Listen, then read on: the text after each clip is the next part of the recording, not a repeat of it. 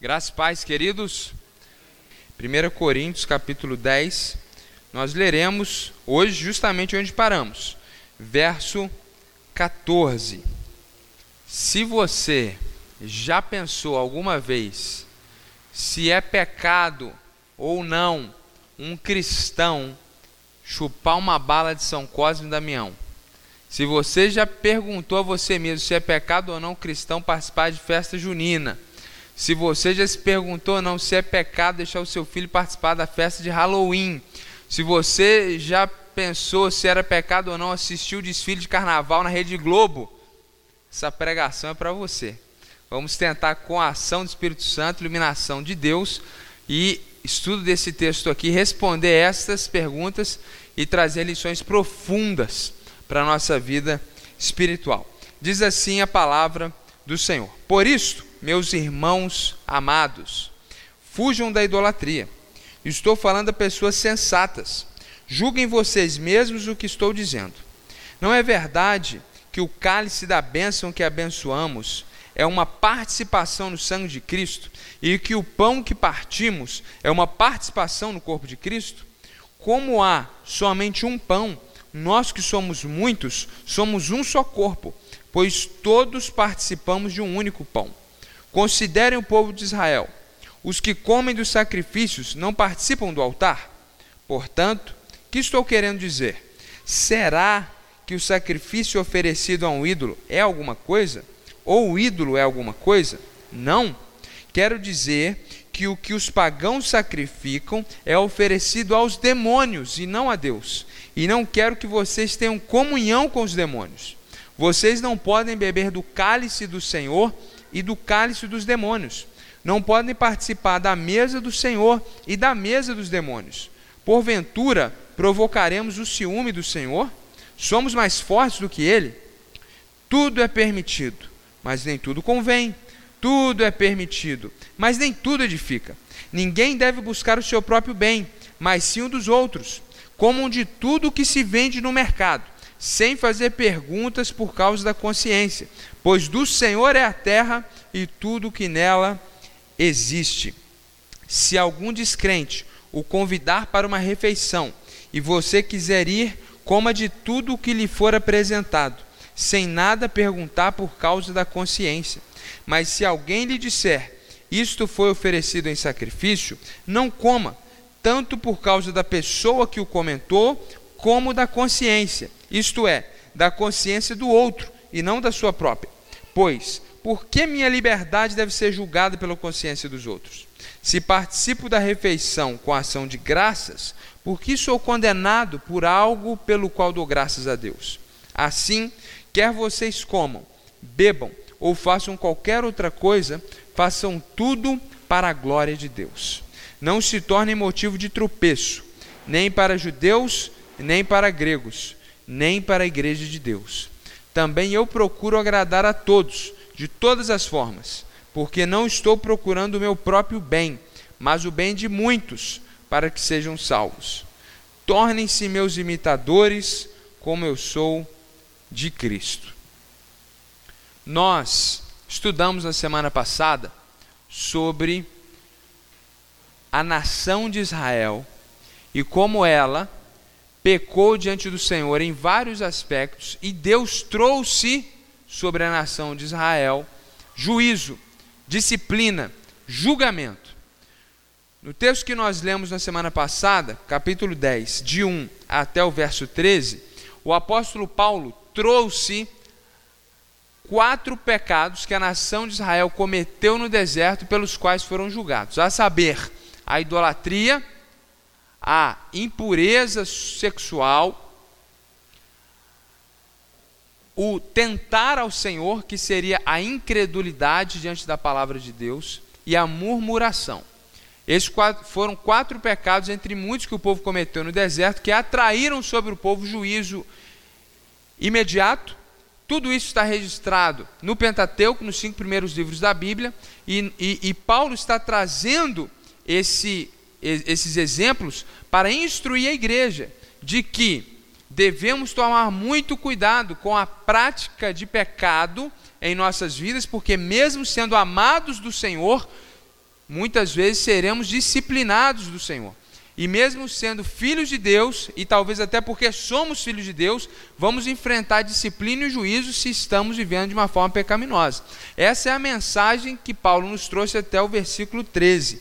E ele vai dar continuidade a esse pensamento aqui a partir do verso 14 até aqui o versículo 1 do capítulo 11, o qual nós também lemos, dizendo para aquela igreja e dizendo para nós que temos que tomar cuidado com os pecados, porque o Senhor, além de amoroso, é um Deus justo, e precisamos não só vivermos em santidade, mas irmos além e muitas vezes abrirmos mão de práticas que não são pecaminosas, mas que geram dificuldades para outras pessoas.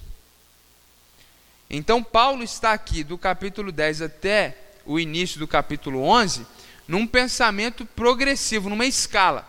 Ele começa nos chamando para a santidade e termina dizendo o seguinte: que a nós que somos de Cristo Jesus, nos é esperado não só vivermos em santidade e estarmos em paz com a nossa consciência, mas nos atentarmos para as pessoas que estão ao nosso redor e não termos atitudes que, ainda que não sejam pecaminosas em si, possam gerar dificuldades para as pessoas que estão ao nosso redor. Pessoas podem ficar estressadas, escandalizadas, não entenderem o Evangelho por causa de determinados comportamentos da nossa parte. E nós não devemos, assim, ser pedra de tropeço para essas pessoas. Então, indo diretamente ao texto, o verso 31 do capítulo 10 até o verso 1 do capítulo 11, nessa parte aqui, nesses versículos, nós temos a grande tese do texto, a grande ideia do texto, o grande é, é, é, objetivo do apóstolo Paulo escrever tudo isso. Então ele vai dizer o seguinte: assim, quer vocês comam, bebam ou façam qualquer outra coisa, façam tudo para a glória de Deus. Então ele está falando sobre uma questão de comer ou não comida sacrificada a ídolos, nós vamos falar disso daqui a pouco. Então ele vai dizer: quer você coma uma comida que foi sacrificada a ídolo ou não, quer você beba determinada bebida ou não, seja o que você for fazer, então ele traz o exemplo que ele está trabalhando, que é a questão de comer e beber determinados tipos de alimento, e vai ampliar. Seja o que você for fazer, o que você come, o que você bebe, o que você veste, a forma que você se comporta, a forma que você torce para o seu time de futebol, a forma que você se relaciona nas redes sociais, tudo o que você for fazer na sua vida a forma que você trabalha, sua ética no seu trabalho, seu local de estudo, suas relações familiares, tudo, absolutamente tudo, daquilo que é importante, aquilo que aparentemente é simples, é corriqueiro, não tem nada a ver, Deus não se interessa. Sim, Deus se interessa. Tudo que você fizer, faça para a glória de Deus.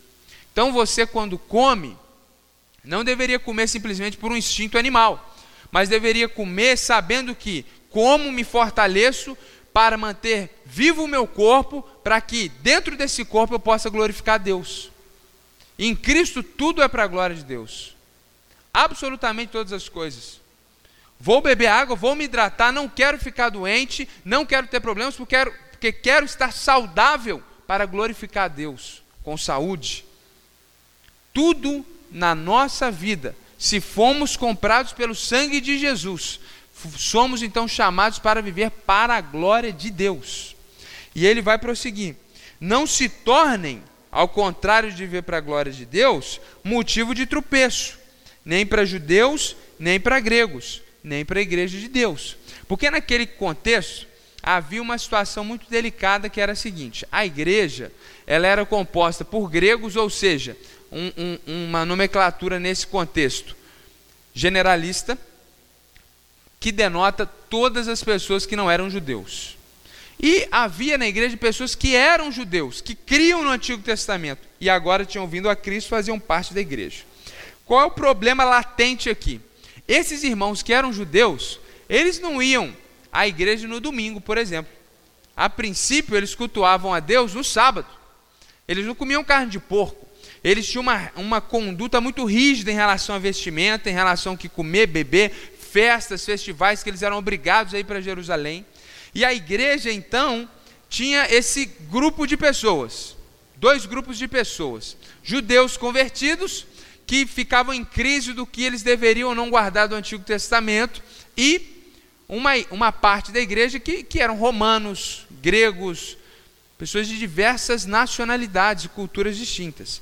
Então, Paulo está dizendo o seguinte: que nós devemos nos comportar buscando a glória de Deus e não virá motivo de tropeço, nem para judeu, nem para grego, ou seja, nem para a igreja de Deus. O que, que Paulo está dizendo é o seguinte: imagina você numa igreja onde parte da igreja, vamos colocar metade da igreja, é judeu, ou eram judeus, religiosamente falando, porque etnicamente continuam judeus, e agora estão em Cristo Jesus. Eles pensavam, antes de estar em Cristo, que comer carne de porco era pecado.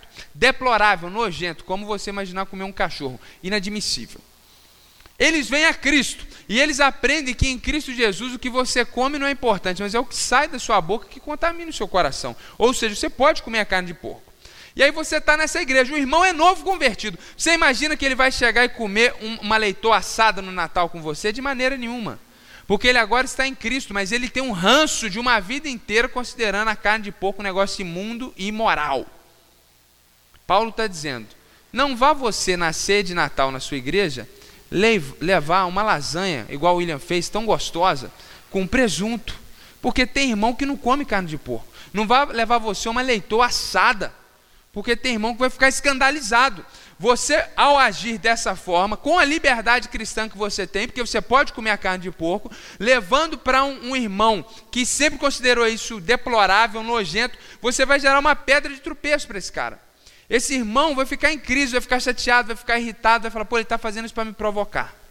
Às vezes nem é, provavelmente não é, mas a gente sempre acha isso, que alguém está fazendo isso por nossa causa. A gente sempre acha que as pessoas estão fazendo para magoar a gente, para chatear a gente. A gente sempre acha que a gente é o centro do universo. E aí aquela pessoa provavelmente vai ficar escandalizada. Diz aqui que a gente não deve colocar tropeço, porque o cara está caminhando bem na fé, ele tem vindo à igreja, e você vai chamar ele para comer carne de porco, ele vai tropeçar, vai desanimar de andar com Jesus, de vir para a igreja por causa de uma coisa pequena. Então, Paulo está mostrando aqui que quando a gente vive para a glória de Deus e não para nossa satisfação pessoal, a gente não só faz o que a gente tem que fazer, mas a gente abre mão de algumas liberdades que a gente tem para não ser uma pedra de tropeço para alguns irmãos. Também eu procuro agradar a todos, de todas as formas. O apóstolo Paulo está dizendo: Eu estou pedindo para vocês fazerem isso e terem cuidado com as liberdades de vocês, porque eu, como apóstolo, também tenho essa atitude.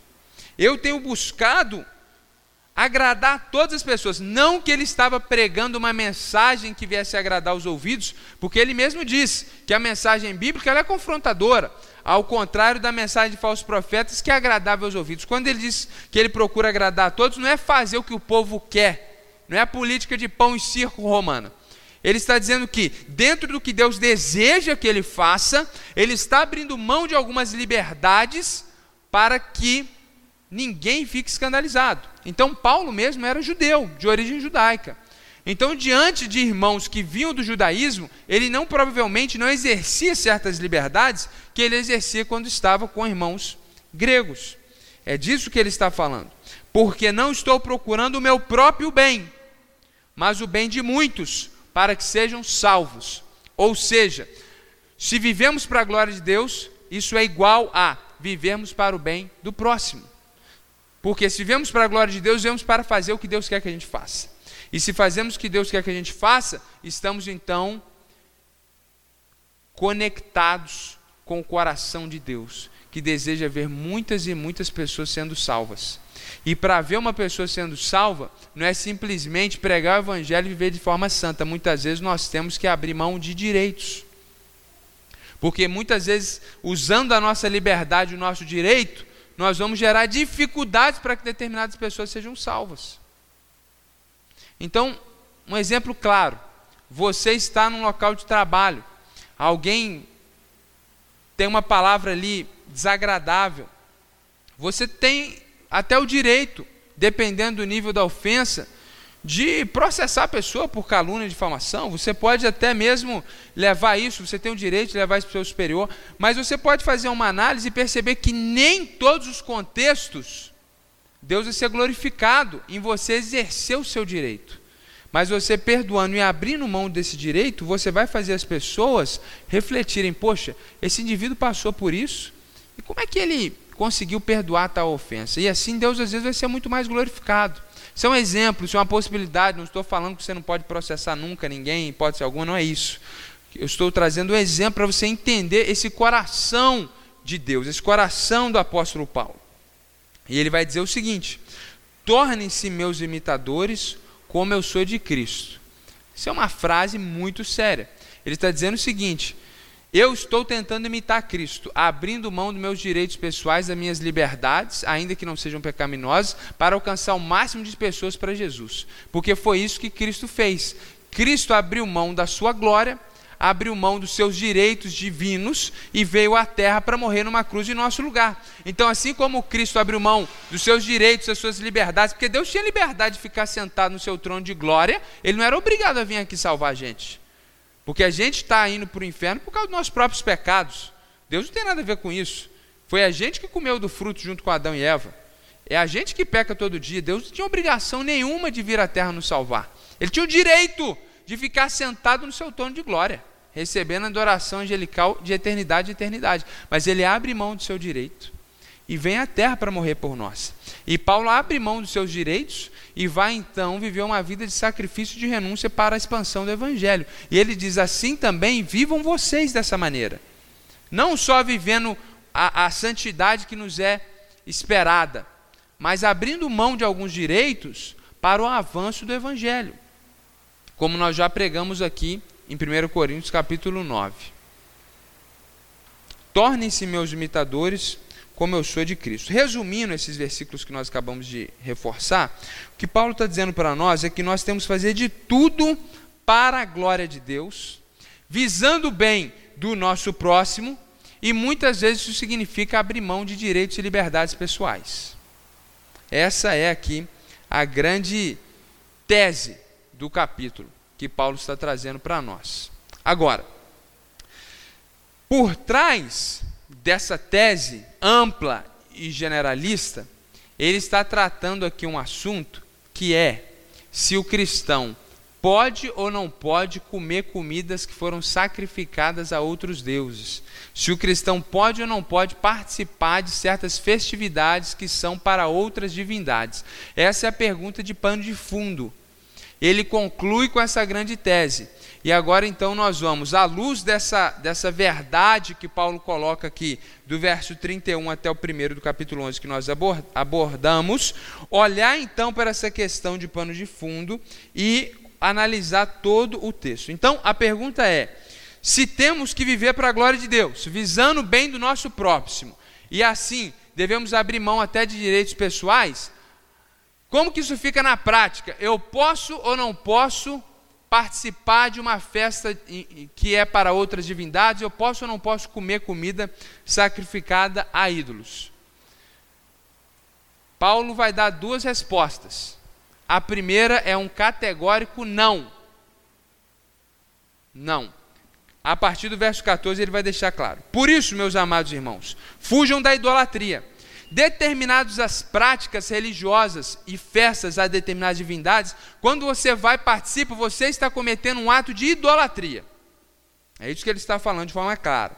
Estou falando a pessoas sensatas. Julguem, julguem vocês mesmo o que eu estou dizendo.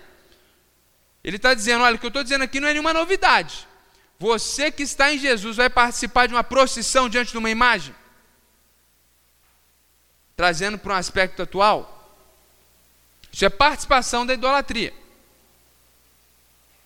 Não é verdade, que é uma pergunta retórica, ou seja, claro que é verdade, que o cálice da bênção que abençoamos é uma participação no sangue de Cristo e que o pão que partimos é uma participação no corpo de Cristo. Ele está dizendo o seguinte: quando nós temos a ceia do Senhor e você come o pão e bebe o cálice, você não está fazendo participante do corpo e do sangue de Cristo?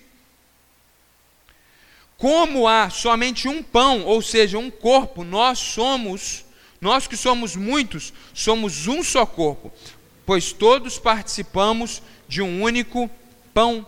Ou seja, na ceia nós nos unimos com o corpo de Cristo, com o sangue de Cristo. É por isso que há uma metáfora que ele vai trazer aqui no capítulo 12, logo à frente, que a igreja é o corpo de Cristo, o Espírito de Deus habita no corpo do próprio Deus, que é Cristo, ou seja, o Espírito Santo habita na igreja, e nós somos um só corpo.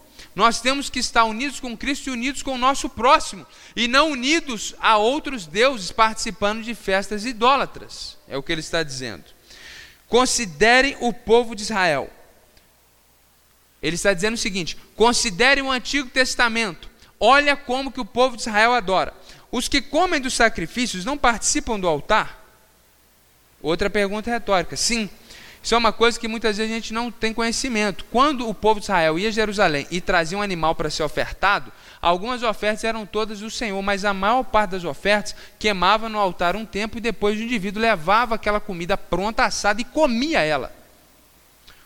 Não só levitas e sacerdotes, que comiam desse, dessas ofertas e desse, desses holocaustos, mas até mesmo o adorador. Em muitas ofertas, que são vários tipos do Antigo Testamento, eles comiam, é isso que ele está dizendo aqui. Então ele está dizendo o seguinte: que assim como o povo de Israel comia do sacrifício, quando ele trazia uma oferta a Deus, ele fazia, participante, fazia, fazia participante dessa oferta, assim também quando nós participamos de festas idólatras e comemos daquelas comidas sacrificadas a ídolos, nós estamos nos fazendo participantes dessa adoração. Portanto, o que, que eu estou querendo dizer? Paulo vai dizer o seguinte: bom, deixa eu explicar melhor para vocês aqui. Eu não estou dizendo que o sacrifício oferecido é alguma coisa, ou que o ídolo é alguma coisa. Ele coloca em forma de pergunta retórica, o que ele está dizendo é que ele não está fazendo isso. Ele diz a você o seguinte: quando você come uma comida sacrificada a um ídolo, ele, eu, Paulo está falando o seguinte: eu não estou falando que esse ídolo é de fato um Deus. Eu não estou falando que essa divindade é de fato uma divindade. Nem estou falando que aquela oferta vale alguma coisa. Não é isso que eu estou falando.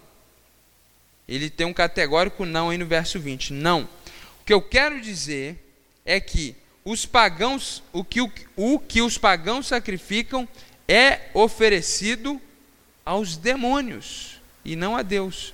E não quero que vocês tenham comunhão com os demônios. Paulo está dizendo o seguinte: quando você vai e senta na mesa de Afrodite, numa festividade de Afrodite, e come daquela comida, eu não estou falando que Afrodite existe, que Afrodite é uma deusa de verdade, e nem que aquele sacrifício tem um valor real, porque se Afrodite não existe, aquilo é uma baboseira. Mas, quando aquele que não está em Cristo faz um sacrifício a qualquer entidade ou divindade, na verdade, quem recebe aquele louvor são os demônios. Então, Paulo está dizendo, não é por causa de Afrodite, mas quando você participa de celebrações religiosas de, de essas falsas divindades que na verdade não existem, você está, na verdade, adorando e participando de culto a demônios. E Paulo está dizendo, não quero que vocês tenham comunhão com os demônios. Vocês não podem beber do cálice do Senhor e do cálice dos demônios. Aqui mais uma vez referência à ceia do Senhor. Não podem participar da mesa do Senhor e da mesa do demônio. Não pode participar da mesa do Senhor e comer comida sacrificada a ídolos. Porventura, provocaremos o ciúme do Senhor. Deus é um Deus zeloso. Deus comprou você por um alto preço. Quando você vai adorar a demônios participando de determinados locais e festividades, é como se você estivesse despertando o ciúme do Senhor como um homem que deixa sua esposa e vai conversar com outras mulheres de uma forma é, desrespeitosa e mal interessada, vai despertar o ciúme. Ou seja, cristão ele pode participar de festas idólatras?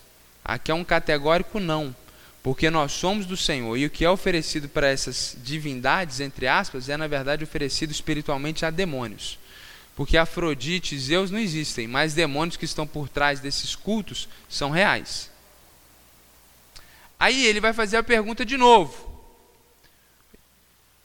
Mas será que não pode mesmo comer a carne sacrificada Como é que é isso, Paulo? É complicado isso daí. E aí ele vai então trazer agora uma segunda resposta, a partir do verso 23 até o verso 30, onde ele vai trazer uma certa flexibilidade em alguns contextos. E a gente vai ver aqui.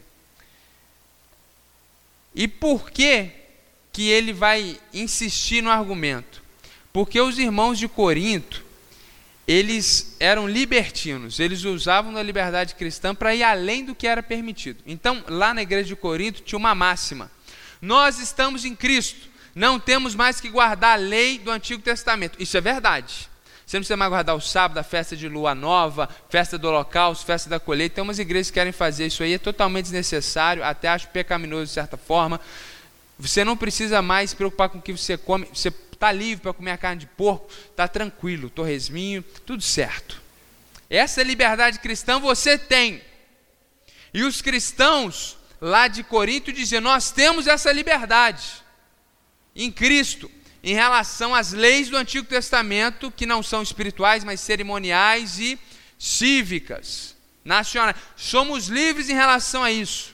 Aí eles tinham uma, uma premissa verdadeira e chegavam a uma conclusão falsa.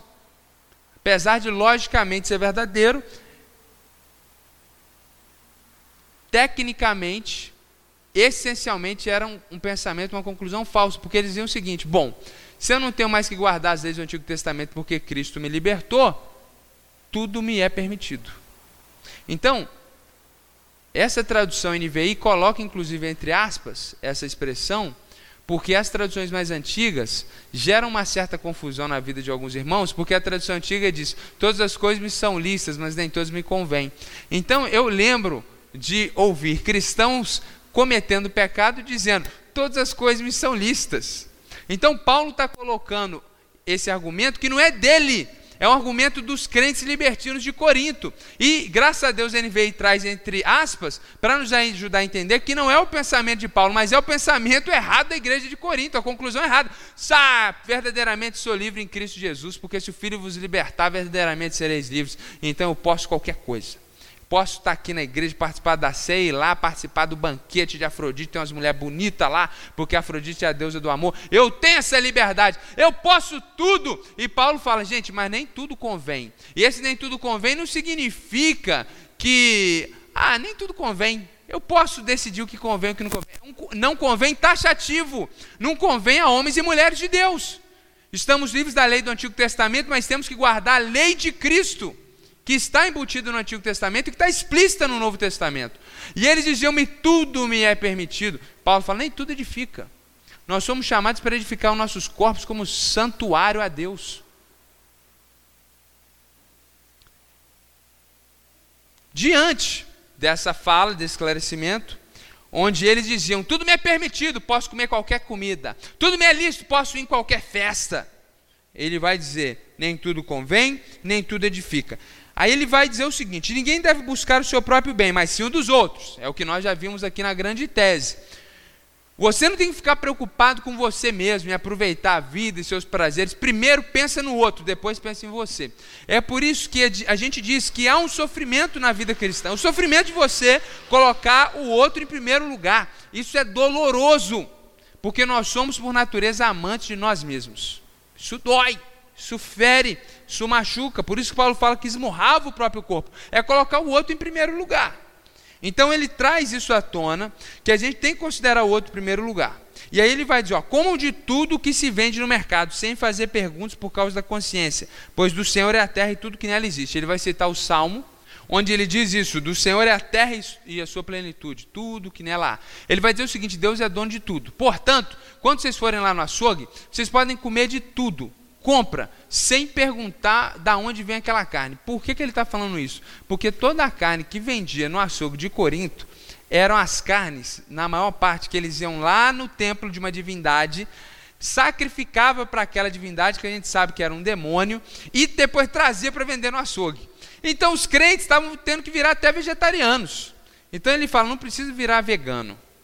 Quando você for lá no açougue, não pergunta para que Deus que foi oferecido aquilo. Por quê? Porque você sabe que quem é o dono de todas as coisas é Deus. Quem criou o animal é Deus. Então come em paz, sem fazer perguntas. Então, nesse sentido, nesse sentido, não é errado ou pecado quando o, o cristão ele come uma comida que foi sacrificada a uma outra divindade.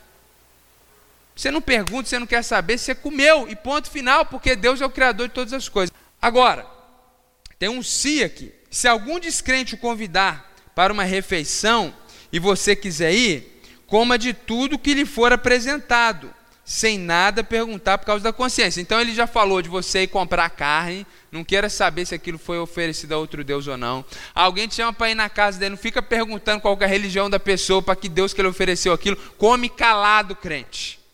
Aí ele fala, por que, que ele está falando isso com convicção? Porque comer aquela comida não faz mal. Porque Deus é o Senhor de tudo e Deus é o nosso Deus.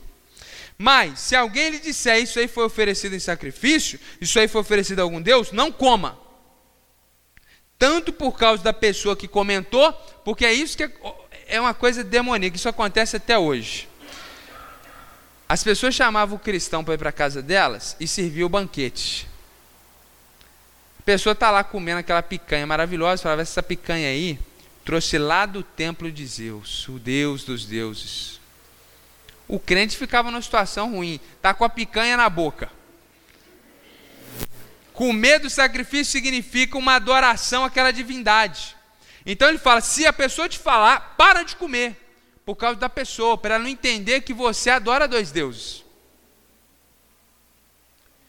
como da consciência, por causa da pessoa e por causa da consciência. Isto é, da consciência do outro e não da sua própria. Porque a sua consciência está livre, porque você sabe que Deus é Deus de tudo, Ele criou tudo. E a gente dá graças a Deus e a comida está santificada, a gente come de tudo, estamos em paz.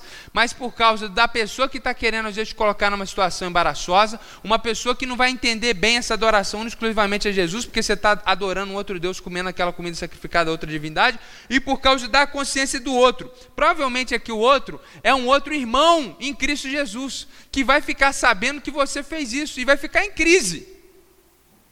Pois por que minha liberdade deve ser julgada pela consciência dos outros? Se participo da refeição com ação de graças, por que sou condenado por algo pelo qual dou graça a Deus? Ou seja, se eu como e dou graça a Deus, está tudo bem. O que o outro pensa e não pensa de mim, não necessariamente me condena, é o que ele está falando. Porém, como eu, eu sou chamado a colocar meus direitos e minhas liberdades individuais em segundo lugar e colocar o outro em primeiro, tem aquele irmão novo convertido que, se ele souber que eu comi a carne de Zeus, vai ficar escandalizado e vai voltar para a adoração a Zeus e vai abandonar Jesus. Então, por causa da consciência do outro, abra mão da sua liberdade. Então, do verso 14 até o verso 21, é um Categórico não, não participe de festa, adoração, outras divindades, não coma dessa comida. A partir do verso 23 até o verso 30, é um sim, você pode comer quando você não sabe o que você está comendo. Você dá ação de graças e ponto final. Você glorifica a Deus pelo que você está comendo e ponto. Porque o ídolo não é coisa alguma, nem a divindade, e a carne quem fez foi Deus, então você coma em paz. Agora, se as pessoas te falarem que aquilo é comida sacrificada a ídolo, não coma. Bom, como que a gente traz isso para o dia, os dias de hoje? Todo cristão é chamado para glorificar Deus, imitando a Cristo e sendo modelo para outros. Portanto, deve estar pronto para abrir mão de seus direitos e liberdades, visando um testemunho eficaz. Essa é a frase que sintetiza tudo que nós falamos até aqui, e a partir de agora nós vamos aplicar isso na nossa realidade. Tudo que você faz, você deve fazer para a glória de Deus. Não precisa ficar paranoico, nem ter um toque psicológico, mas a verdade é que nós deveríamos colocar em prática o que aquele clássico cristão diz, né, em que seus passos que faria Jesus. É, em meus passos o que faria Jesus. E sempre se nos perguntarmos como que Jesus seria um aluno universitário. Como que Jesus seria um filho? Como que Jesus seria um marido? Como que Jesus iria ocupar o seu papel de esposa se ele fosse uma mulher? Como que Jesus seria um funcionário? Como que Jesus seria um gerente? Como que Jesus seria o dono de uma empresa? Você deve se perguntar como que Jesus agiria se ele tivesse na sua colocação. Isso é viver para a glória de Deus. Viver para a glória de Deus é viver para agradar a Deus. E para agradar a Deus é o que Paulo fala, ser imitador de Cristo. Para agradarmos a Deus, como nós estudamos aqui, o profeta Amós condenou, não é fazer as coisas para Deus em nome de Deus e fazer para a glória de Deus, ir para o fancão e para a glória de Deus. Não é fazer as coisas de Deus do jeito que Deus quer. É o que o profeta Amós apontou para o reino do norte. oito séculos antes de Cristo, como vimos aqui na EBD. Nós temos que adorar a Deus do jeito de Deus. Por isso Paulo diz: Eu sou imitador de Cristo. Então nós temos que viver para agradar a Deus, temos que viver para a glória de Deus, significa que nós temos que viver segundo os padrões de Cristo Jesus. Esse é, é a primeira aplicação. E aí você coloque isso, meu irmão, em todas as coisas da sua vida, em todas as áreas da sua vida. Exemplo: você é obrigado a participar de todos os cultos da igreja? Sim ou não? Não. Deus vai te matar? Não. Pastor vai te matar? Não. É pecado faltar ao culto? Não. Ou seja, você tem essa liberdade de estar em comunhão com a igreja, ao mesmo tempo que você tem essa obrigação de ter uma regularidade na comunhão com o corpo de Cristo. Agora, se você vai vir quarta, domingo de manhã e domingo à noite, ou se você vai vir um, você tem essa liberdade. Deus não vai te punir por isso. Ainda que seja pecado você abandonar a comunhão, nunca vim aqui, um vim aqui uma vez no mês, isso é pecado. Se você pode vir e não vem.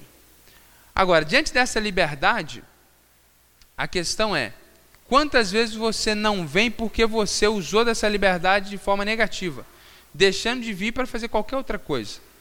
No uso dessa sua liberdade, onde você opta, não porque você não pode vir, mas você opta não vir e não ter compromisso com a comunidade local, a pergunta é: se todo mundo imitar você nesse comportamento, o que, que seria da Igreja Batista Sul?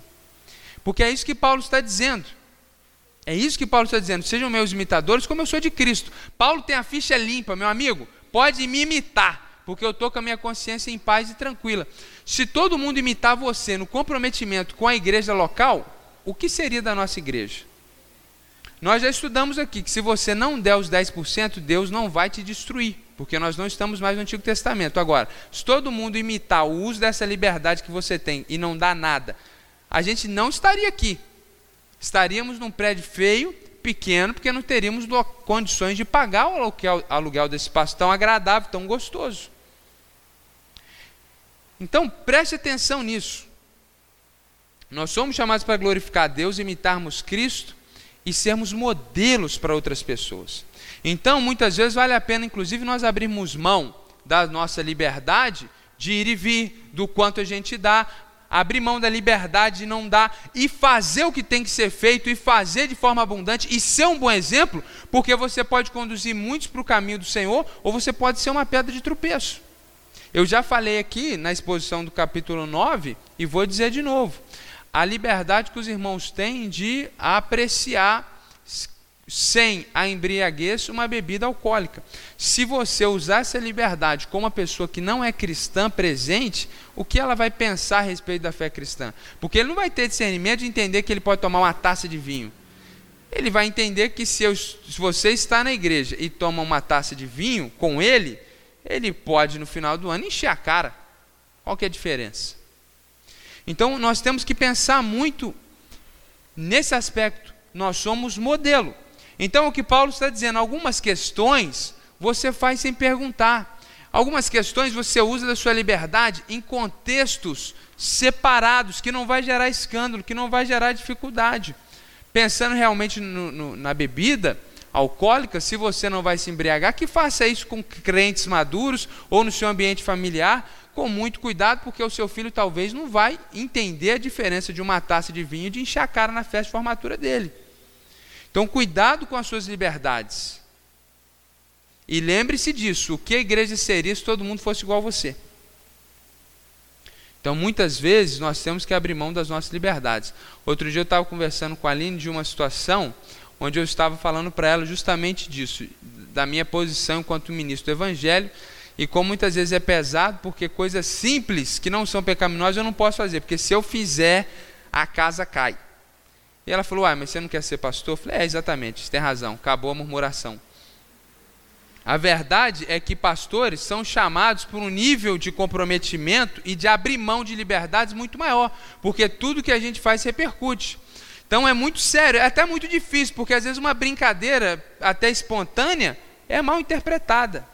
É incrível como a gente é colocado em situações de checkmate por, por questões mínimas. E é incrível como pessoas saem da igreja porque a gente às vezes brincou, porque a gente jogou um futebol, porque a gente nem a gente não precisa pecar para as pessoas colocarem a culpa na gente e irem embora chateadas, nunca mais voltar para Jesus. Então, isso que o ministro do evangelho sofre em escala menor é uma verdade a todos aqueles que estão em Cristo Jesus. Temos que abrir mão muitas vezes das nossas liberdades para que nós não venhamos a gerar dificuldades. Bom, aplicando de forma específica esse texto, porque ele está falando de comida sacrificada a ídolos, a festas a outras divindades. Olhando para o nosso cenário brasileiro, nós temos aqui a típica balinha de São Cosme e Damião. A balinha de São Cosme e Damião as pessoas oferecem para esses dois homens aí que seriam uma espécie de santos.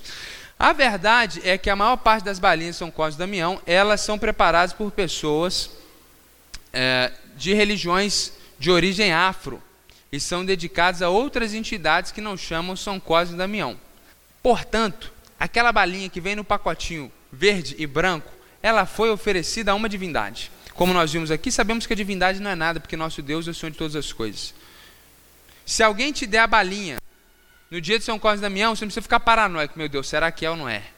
Como eu já fiquei. Será que é ou não é consagrada? Não precisa, dá graça a Deus e chupa bala se você quer chupar bala. Agora, se vem naquele pacotinho feio lá, não chupa aquela bala. Não chupa aquela bala, porque aquela bala foi oferecida a uma divindade, outra que não é o Senhor Jesus. Pensando aqui nas festas juninas, a origem da festa junina também é pagã. Principalmente no Nordeste, existem vários rituais, pular fogueira, aquela coisa com misticismo, com simbologia, com simpatia, várias coisas pecaminosas. São festas dedicadas a São João, personalidades da religião predominante no nosso país, e, e, são festas dedicadas à adoração a eles. Então, se alguém te chama numa festa junina a pular fogueira, você não vai pular pelo amor de Deus.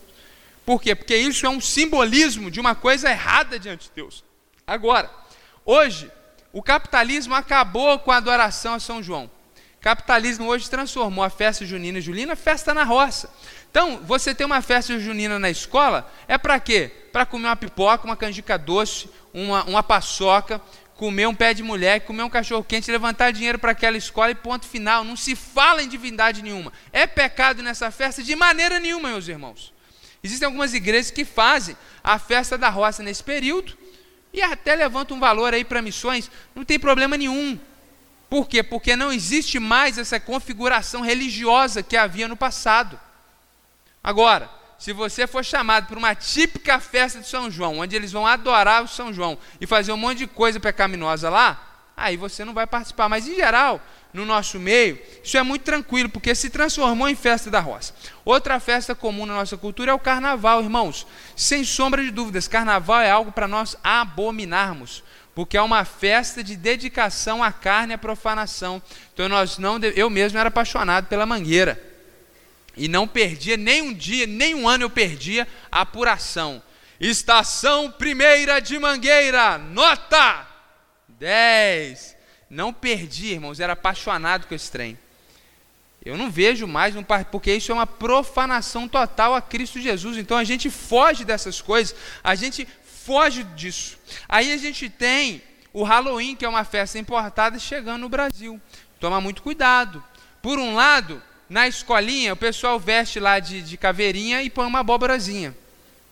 Por outro lado, o Halloween é embasado em religiões verdadeiras, onde as pessoas se denominam bruxos, é um, é um, é um retorno do paganismo antigo, né? a religião atual chama de Wicca, onde as pessoas são verdadeiramente bruxos, bruxas, magos, e, e, eles estão por trás dessa festividade. Então, diferente da festa da roça, que eu sou mais tranquilo, da São Cosme e Damião, que eu digo para você, não coma se você sabe que foi consagrado São Cosme e Damião, o carnaval que a gente diz não, o Halloween é uma questão um pouco mais complexa, que você tem que avaliar, refletir pensar bem. Lá nos Estados Unidos, todo mundo celebra, geralmente. Todo mundo compartilha, a maior parte dos crentes compartilha e celebra, porque para eles é algo muito cultural. Mas existe algo religioso por trás que eu acho que nós devemos ficar muito atentos com a celebração do Halloween. Porque, apesar de ter uma, uma, uma questão bem cultural americana, existe sim uma questão religiosa muito séria por trás. E, última aplicação aqui dentro desse texto é muito comum nós vermos pessoas dizendo o seguinte: não sei se eu vou comer isso aqui não, que aquela pessoa que preparou é de determinada religião. Não sei se eu vou comer isso aqui não, porque eu acho que a pessoa pode ter colocado uma coisa ruim aqui nessa comida, porque a pessoa estava com raiva de mim. A gente escuta essas coisas, as pessoas com medo de comer determinadas coisas, porque foram determinadas pessoas que prepararam. Aí você resolve isso olhando diretamente para o texto. Que você recebeu para comer, meu irmão, dá glória a Deus e coma, em paz e tranquilo. Agora, se a pessoa te informar que aquilo vem trazido de uma dedicação a outras divindades, aí você agradece não precisa ser rude, não precisa repreender o demônio na vida da pessoa, mas com muito carinho, você pode até expor a sua fé ali naquele momento. Mas fora isso, fique em paz, tá? Nós não precisamos ter medo das pessoas colocar coisa na comida, mal olhado, inveja, essas coisas. É, é, nós estamos em Deus e o que está em nós é mais forte do que está no mundo. Então seja livre em relação a isso, né? Só a gente orar, dar ação de graças e, e, e isso não tem poder algum, efetividade nenhuma sobre nossas vidas. Bom, esse é o texto de hoje. Concluímos com essa frase: Todo cristão é chamado para glorificar a Deus imitando a Cristo e sendo modelo para outros. Portanto, deve estar pronto para abrir mão de seus direitos e liberdades, visando um testemunho eficaz. Não precisa abrir mão de todas as suas liberdades e direitos, mas algumas vezes isso é requerido de nós para que o evangelho possa expandir, para que as pessoas possam ser bem discipuladas. Isso é uma questão de consciência, isso é algo muito pessoal, fruto da sua intimidade com Deus à luz da sua palavra. Vamos orar, feche seus olhos. Senhor Jesus, muito obrigado. Muito obrigado que o teu povo veio aprender a tua palavra, Senhor. E a minha oração é que o Senhor nos auxilie e nos ajude a colocar em prática a tua palavra de tal forma que em todas as áreas e aspectos da nossa vida a gente viva para agradar o Senhor e para a tua glória. E que nos momentos que tivermos que abrir mão dos nossos liberdades e direitos, possamos fazer isso com alegria e não com sofrimento, porque o Senhor é tudo para nós. E o Senhor é digno de todas as coisas. Em nome de Jesus, Senhor, nos ajuda na nossa liberdade cristã, vivermos de fato para a tua glória e não usarmos da liberdade para dar ocasião à carne. Nos ajuda, Senhor, a ver para a tua glória. Nos dê discernimento e sabedoria para decidirmos o que te agrada e o que não te agrada. E nos perdoa por aquilo que pecamos. sabemos que podemos levantar a cabeça, porque em Cristo somos perdoados e renovados a cada dia, Senhor. Em nome de Jesus que nós oramos. Amém.